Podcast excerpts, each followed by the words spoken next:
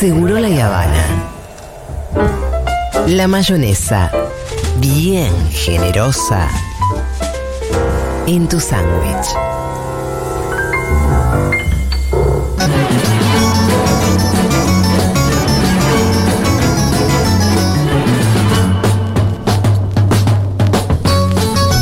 Bienvenida Agostina Mileo. ¿Cómo estás? ¿Cómo estás, señora? ¿Cómo estás? Eh, estoy un poco hoy cansada. Este día Bueno, ¿quién está no? muy pesado. Me quise ir a hisopar. sí. Eh, llegué a un lugar, estaba cerrado, me decía que fuera a otro, que era la unidad febril de urgencia del hospital de niños. Fui y no hisopan adultos. ¿Y ¿Por Eh, qué te quisiste así- ir a hisopar?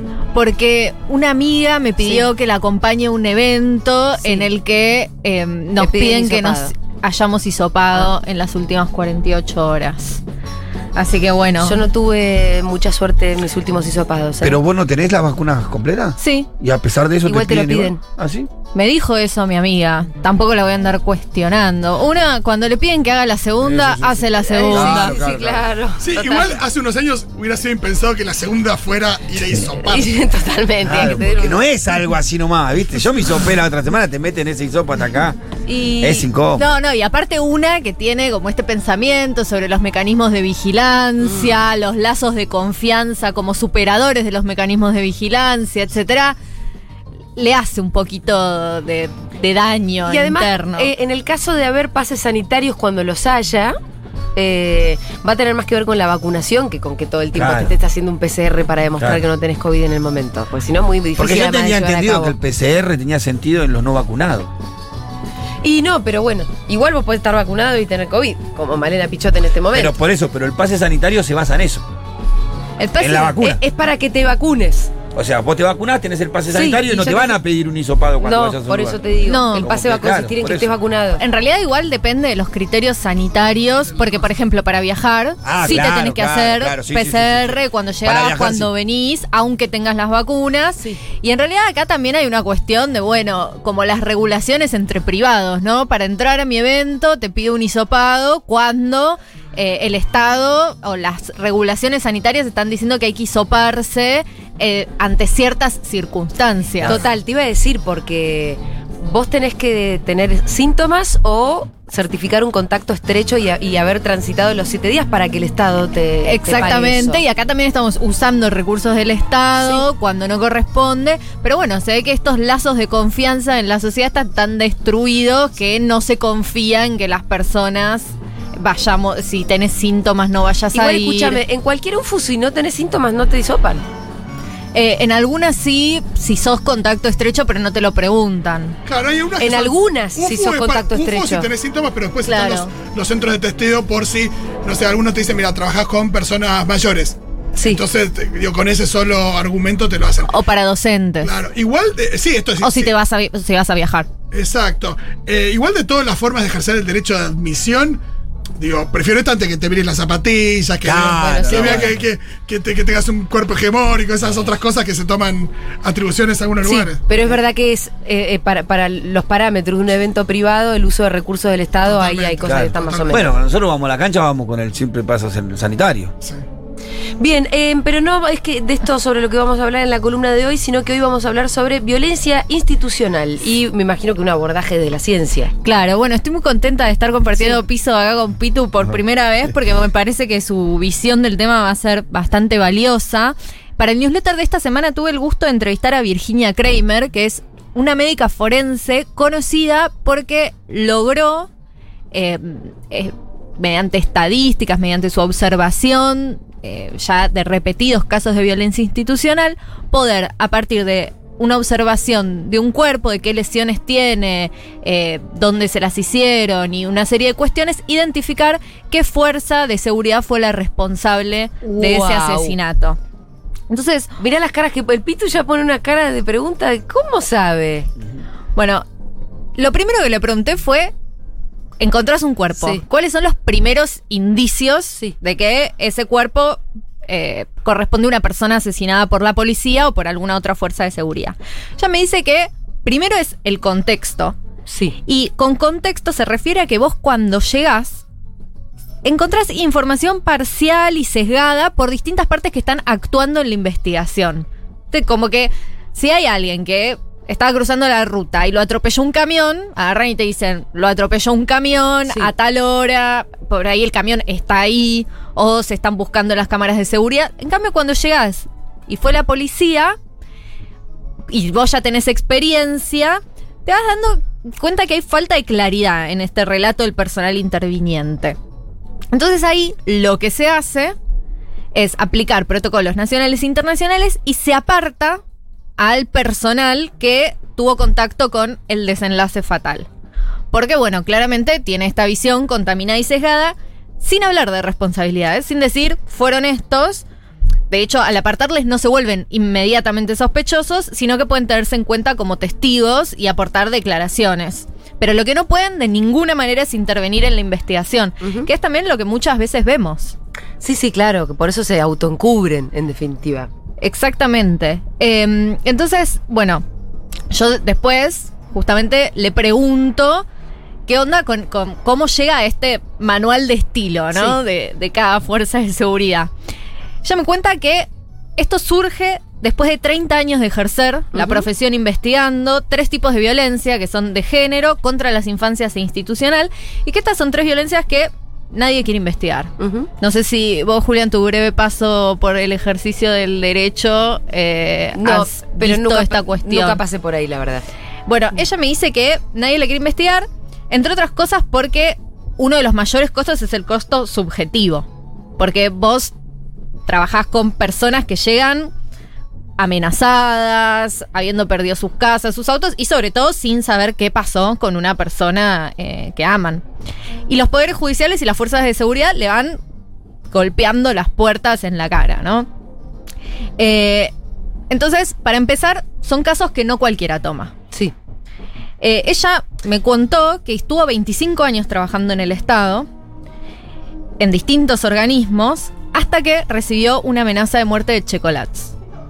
¿Ella misma? Ella misma. Mira. Trabajaba para el Estado, Sí. ella fue a revisarlo en el momento en el que se debatía si darle presión domi- domiciliaria A o revisar al propio Chicolás. a revisarlo de Checolats, determina que por su estado físico debía y podía permanecer en la cárcel de Seiza y cuando llegó a su casa, llega a su casa con su hijo menor y en la puerta, mientras su hija mayor dormía adentro, encuentra un cuchillo ensangrentado, chorreando sangre, o sea, no sabía si era de la hija que estaba durmiendo adentro. Estos muchachos siempre igual, ¿eh?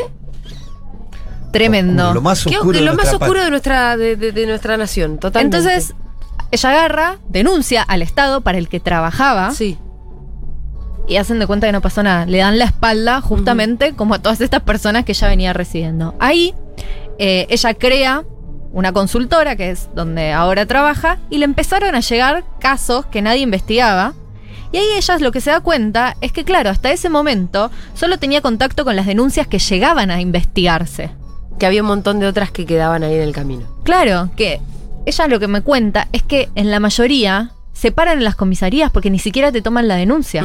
La gente llega a denunciar o una desaparición o que encontraron el cuerpo y ni siquiera les toman la denuncia. Entonces ella ahí empieza a generarse una estadística propia, ¿no? Empezando a investigar por este lado, eh, hace un análisis sobre cada tipo de violencia concreta en cada una de las fuerzas de seguridad que, bueno, habían actuado en lesiones, vejámenes, torturas y muerte en custodia de personas. O sea, en las personas que ya se sabía que habían tenido contacto con esas fuerzas de seguridad y que estaban detenidas eh, o, o alguna cuestión similar. Eh, ella, bueno, eh, vive en la provincia de Buenos Aires, sabía mucho del modus operandi de la bonaerense. Entonces, con este conocimiento, pudo distinguir en el análisis de otras causas la forma de actuar de la Policía Federal, de la Gendarmería, la Prefectura y fuerzas de seguridad provinciales.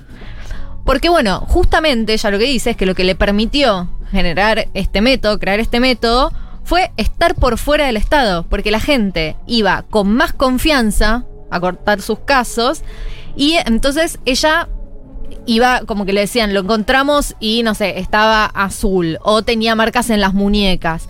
Y así como que mentalmente se le iba generando una estadística. Pero entonces esta- Y ella empieza Esta a... era tu agente muerta. gente muerta, sí. O, En bueno, apremios ilegales o en violencia institucional. Claro, porque ella es médica forense. Pero ella empieza a recibir de- denuncias dentro de su consultora. Dentro de su Y, y consultora, estas claro. denuncias eran de familias que habían tenido familiares muertos en casos policiales y que a- a- a- referían a un uso excesivo de la violencia de parte de la policía. Claro, habían querido denunciar, habían ido a la comisaría, les habían dicho no te tomo la denuncia. Y o, cuan- cuando, está como caracterizado homicidio en ocasión de robo y el homicidio es sobre el delincuente, no hay muchas más investigaciones de ahí para adelante. sí, o Claro. habían. Claro, Lo de Lucas rompe todo Sí, sí. por lo que dijimos ese día. Porque Lucas no- no había era del barrio, no era del Ah, barrio. claro. Que yo sé, ¿qué te pibe que hace acá? Mata- no, no, muerto acá, no, no, te, no cagabas. Y el pibe era del barrio, por más que tuviera la misma vida que Lucas, por más que hubiera jugado en barraca, y- hubiera quedado en una turbulez que es, vive en el barrio, algo raro estuvo haciendo. Claro, claro. Sí, es que bueno, justamente también existe esto, ¿no? Que también los casos que se mediatizan eh, son los de chicos, entre comillas, Claro. inocentes, ¿no? Bueno. que no estaban cometiendo ningún delito. Sí. Y, que- Eh. y y una de las cosas que más se repetía en el caso de Lucas era no eran delincuentes. Como Claro. queriendo hacer si eran delincuentes. Merecían el balazo no, por no la se espalda, investigaba ¿no? nada. Claro. Listo. si eran delincuentes. Bueno, Listo, fue, y esto eh, luego podemos ir hacia ese lugar en el, el que las ciencias también en- ayudan, o hay ciencias que construyen, así como tenemos a Virginia, que es un ejemplo de una persona que desde las ciencias combate la violencia institucional, hay otros ejemplos de relatos científicos que se arman y que generan justamente o contribuyen a este a esto que no es otra cosa que odio de clase y odio racista eh, que termina pensando que, bueno, si alguien es delincuente y la policía, eh, a un pibe que, no sé, que fue a asaltar a alguien con una pistola sin percutor y sin gatillo, que es digamos, algo que pasa un montón, o que arrebató una cartera en la calle, le pegan tres tiros a quemarropa y se hizo justicia. Sí, para lo único que te sirve salir a robar con un arma que no funcione o un arma de juguete es para el peso legal si llegas a caer detenido, porque cuando te juzga el juez eh, te va a decir, bueno, es un No arma que no estaba apto claro. para el uso, este chico no salió a matar, es menor el delito. Pero en el enfrentamiento o en el hecho policial, la policía no se fija si es de juguete, te Claro, liquida. no, liquida. por eso. Porque cuando, volviendo al caso de Lucas, ¿por qué qué intentaron hacer con Lucas? Ponerle una pistola de juguete. Porque la solo exhibición de una pistola, aunque sea de juguete, nada, Lo habilitaba a la policía eso, para que lo mate. Claro, y corregime si estoy diciendo algo que no es. También el uso de una, de un arma que no funciona, de una pistola de juguete, sirve para que la otra persona no, no se defienda del robo, digamos, y vos tener menos probabilidades de un enfrentamiento también con la Sí, por eso lo persona llevas, claro. Claro. con la que te vas. El que sale a robar con un arma de juguete, con un arma que no está en condiciones de andar, sa- sale, sale porque tiene, tiene, quiere tener un elemento para intimidar al otro, no para lastimarlo ni para nada. Pero en ese, en el caso, en el hecho puntual, la policía no sabe eso, te va a tirar. Bueno, entonces Virginia empieza a, a clasificar los modos de operar que se repetían, ¿no? Como. Y que ella, por su experiencia, ya sabía que estos modos que se repetían eran producto de un accionar claramente protocolizado de distintas fuerzas de seguridad. Porque no es lo mismo también, eh, digamos, un cuerpo que vos encontrás que fue asesinado por alguien entrenado Claro. que por alguien que no. Entonces, ella, cuando encuentra el cuerpo, según el tipo de tortura, según el tipo aparente de muerte, según la cantidad y localización de las lesiones, según el medio con el cual se provocan las lesiones, según el lugar donde se descartan los cuerpos, ya se da cuenta y puede discriminar preliminarmente junto a su equipo que ese modus operandi es el que habitualmente utiliza tal o cual fuerza. Pues otra cosa que, que me contó que a mí me sorprendió un montón es que ella intervino en la creación del Laboratorio Regional de Ciencias Forenses. Que es algo, montar un laboratorio de ciencias forenses es muy caro. Y desde el punto de los re- recursos humanos también requiere una gran inversión, porque si bien hablamos siempre de la excelente formación que hay en Argentina, hay que formar a las personas específicamente para manejar el tipo de equipamiento y el tipo de conflictividad, que era lo que decíamos que subjetivamente no es gratuito y además con todo lo que tenés que lidiar. Durante el gobierno de Néstor y los de Cristina se fueron recibiendo distintas adendas presupuestarias y se compraron equipamientos de alta gama, de una tecnología que yo me cuenta que envidiaba Europa. Eh, algo que me contó, que, que está buenísimo, es que cuando se sentaron con las empresas que iban a intervenir en la compra, les dijeron que había tres condiciones. Una, que fueran los mismos equipos para todos los laboratorios regionales de todo el país. O sea que si yo quiero analizar un proyectil eh, con un microscopio de- electrónico de barrido en Salta, lo puede analizar de la misma manera en Buenos Aires o en Santa Cruz. Y además, que fuera la última tecnología disponible, lo que Que compraron. no nos vendieran los trenes chinos viejos, ¿no? Claro. Que iban a hacer una garantía extendida, cosa que es bastante un problema por plantearlo como condición, y que además iban a formar de manera gratuita a los profesionales que iban a utilizar los equipos. Nosotros venimos hablando mucho en esta columna del concepto de transferencia tecnológica, Total. sería algo así. Entonces, ¿qué compraron? Microscopios electrónicos de barrido de última generación, equipamientos de genética de última generación, equipamientos informáticos y de telecomunicaciones para entrecruzamiento de llamadas, pero además que sirven para poder analizar y extraer unidades físicas de extracción de datos de los celulares, que hoy es muy importante porque, bueno, cualquier persona tiene un celular, y equipamientos de química y toxicología. O sea, todo esto está en el país. Y además, lo que se implementó fue que estos laboratorios regionales funcionaran en red. ¿Qué quiere decir en red? O sea, por ejemplo, yo estoy en Mendoza, llamo a Córdoba Capital y le digo, che, ¿sabes que mi equipo de microscopía electrónica está haciendo esta falla? ¿A vos te pasó? Sí, me pasó. Fíjate que tal vez es el movimiento del piso por la zona en la que estás y te puede dar una falla. Esto no existía en ningún lugar del mundo. Y se creó en Argentina. El trabajo en red. el trabajo en red, lo fueron a presentar por todos los países. Bueno, durante el gobierno de Macri, los laboratorios no recibieron subvención.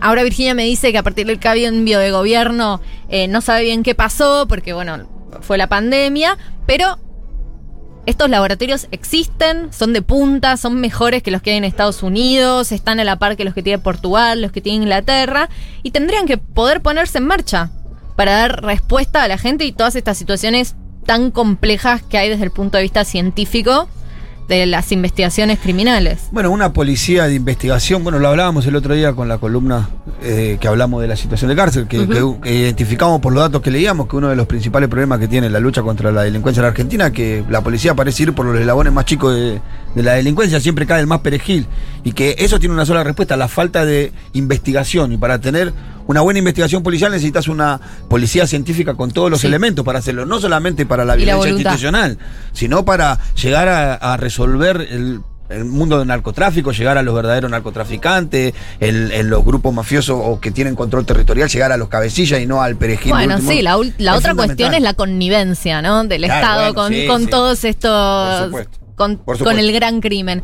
Entonces, bueno, em, Virginia me cuenta esto eh, y después lo, lo último que a mí me sorprendió un montón. eh, como si fuera poco con la parte de chocolats, que viste, cuando estás entrevistando de repente te dicen eso y no te tenés que distraer, pero yo ya estaba con la piel de gallina. Eh, le pregunté como si ella pudiera soñar, ¿qué equipo o prueba de laboratorio sería ideal que se invente? Ujú. Me dijo que no necesitaba soñar mucho, porque en realidad existe un sustrato científico para desarrollar una investigación que es para la evaluación de niños y niñas que han sido vulnerados por abuso sexual en las infancias. Ajá. Ella me contó que hace más de 10 años planteó que esta investigación se continuara en la Argentina.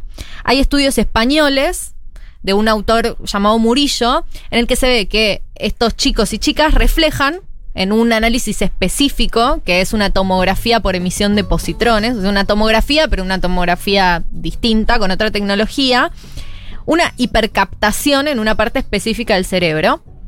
Eh, hipercaptación es cuando te sale la imagen del cerebro de la tomografía y hay un área muy destacada. Ajá. Eh, entonces, este resultado, este área, eh, haciendo esta hipercaptación, se observa en niñas que han sufrido violencia gravísima por abuso sexual, o sea, física, psicológica y muchas veces económicas, o en gente que sobrevivió a una guerra. La tecnología, me dice Virginia, que no es tan cara ni difícil de usar y ya existe, pero no la quieren utilizar. Y esto sería muy importante porque es una marca orgánica. Y esa es su importancia como prueba, porque muchas veces los jueces le dicen a los equipos de salud mental, eh, mire, ¿sabe qué pasa, licenciada? Yo en la psicología no creo. Y la psicóloga le responde, bueno, lo bien que hace, Sí. porque la psicología no es una medición, es una ciencia. Entonces, si vos tuvieras una tomografía, podrías lograr decirle a los jueces en un juicio oral, ¿ven esta mancha roja acá? Sí. Bueno, eso significa que la persona fue abusada. Esta mancha roja acá que, me sale haciéndole tomografía en el cerebro. Sí. Eh, ¿Y por qué hay resistencia para eso? ¿Cuáles son los argumentos? Bueno, eh, yo no le pregunté eso Ajá. a Virginia, pero por las lecturas eh, que, que- que tengo encima, hay un. Así como hay sesgos a la hora de la construcción de conocimiento, la ignorancia también es una construcción. También hay estructuras que sostienen la ignorancia. Y hay cosas que hay una voluntad de no saber que no siempre son explícitas. Por ejemplo, eh, en un momento se empieza a detectar, cuando la medicina empieza a detectar casos de infecciones de transmisión sexual en niñas que no eran eh, negras o pobres, empieza el mito de que te lo puedes contagiar en un asiento de inodoro. Ujú. ¿Por qué? Porque si no habría que aceptar Sí. que la sociedad está llena de abusadores y que esto eh, es interclase. Entonces, creo que hay algo de esto que tiene que ver con que si aceptáramos ciertas cosas, tendríamos que aceptar que vivimos en una sociedad terrible. Em, hay algo de esto, también, bueno, hay cuestiones que tienen que ver con, con el encubrimiento sistemático de los abusos en, en las infancias, ¿no? Pero yo creo que hay, si, si yo tuviera que decir qué mecanismo de eh, generación o justamente eh, ignorancia opera, que es en lo que yo trabajo de lo que yo sé, creo que tiene que ver con una reticencia que no es consciente a aceptar que el abuso sexual en las infancias no es una excepción, sino que es algo muy común y que vivimos rodeados de, de esto. Eh, Agostina, bueno, se nos terminó la columna. Acá Bueno. se termina, ¿no? Se terminó como con un bajonazo. Pero bueno, ¿qué va a hacer? Va a ser- Eh, Siempre buenas noticias, empieza a llover. La próxima hablamos de Omicron, que son re buenas noticias. Sí, pero tremendo. Eh, me hizo pensar en el caso de, Lu- de, de Lucio. Uh. Iba a decir Lucas, se me mezclan ya los casos.